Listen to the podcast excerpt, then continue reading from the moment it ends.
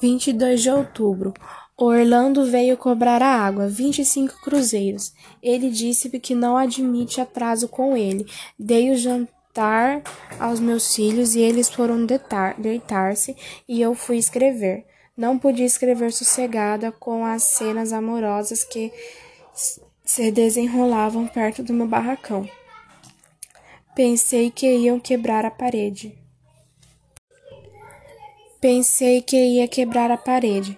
Fiquei horrorizada porque a mulher que estava com o Lalau é casada. Pensei que a mulher. Pensei que mulher suja ordinária, homem por homem, mil vezes o esposo.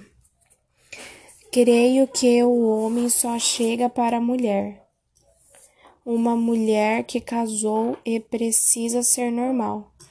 Esta história das mulheres trocar-se de homem como se estivesse trocando de roupa é muito feio.